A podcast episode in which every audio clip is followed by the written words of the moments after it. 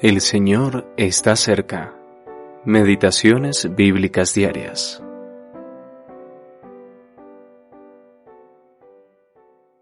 Mas a Dios gracias, el cual nos lleva siempre en triunfo en Cristo Jesús, y por medio de nosotros manifiesta en todo lugar el olor de su conocimiento.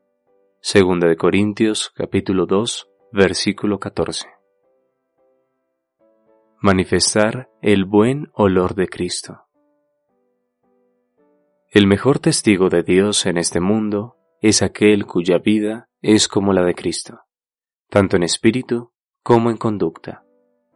Se puede considerar al vidrio como resplandeciente de belleza hasta que vemos el fascinante resplandor de un diamante. Así, cuando contemplamos a nuestro Señor en toda su gloria, estamos dispuestos a exclamar, todo Él deseable. Cantares capítulo 5, versículo 16. Nueva Biblia de las Américas.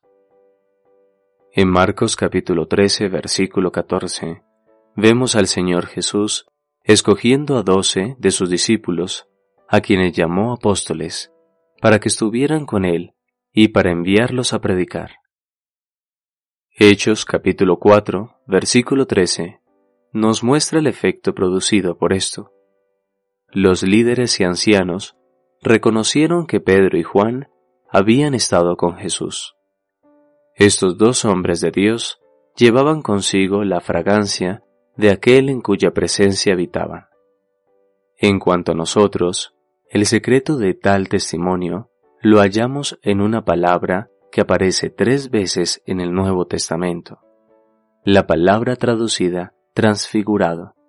Mateo capítulo 17 versículo 2 o transformado. Romanos capítulo 12 versículo 2 y segunda de Corintios capítulo 3 versículo 18. El primer pasaje nos muestra el modelo a cuya imagen somos transformados. El segundo el principio por el cual somos transformados. Y el tercero, el poder por el cual somos transformados. Es esta transformación la que produce el buen olor.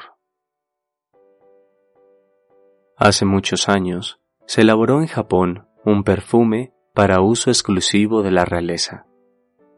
Nadie más podía usarlo, y su olor fragante era prueba clara de la presencia de un visitante de la realeza. Nuestro Señor no solo prometió visitarnos, sino también permanecer con nosotros.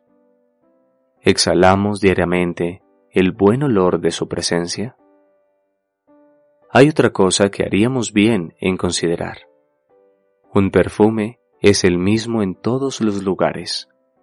Una rosa huele tan bien en la cocina como en el salón de estar en el trabajo como en la reunión de oración, y en el patio de recreo como en el santuario. Que el deseo del corazón de cada hijo de Dios sea exhalar la fragancia de Cristo. H. Durbanbay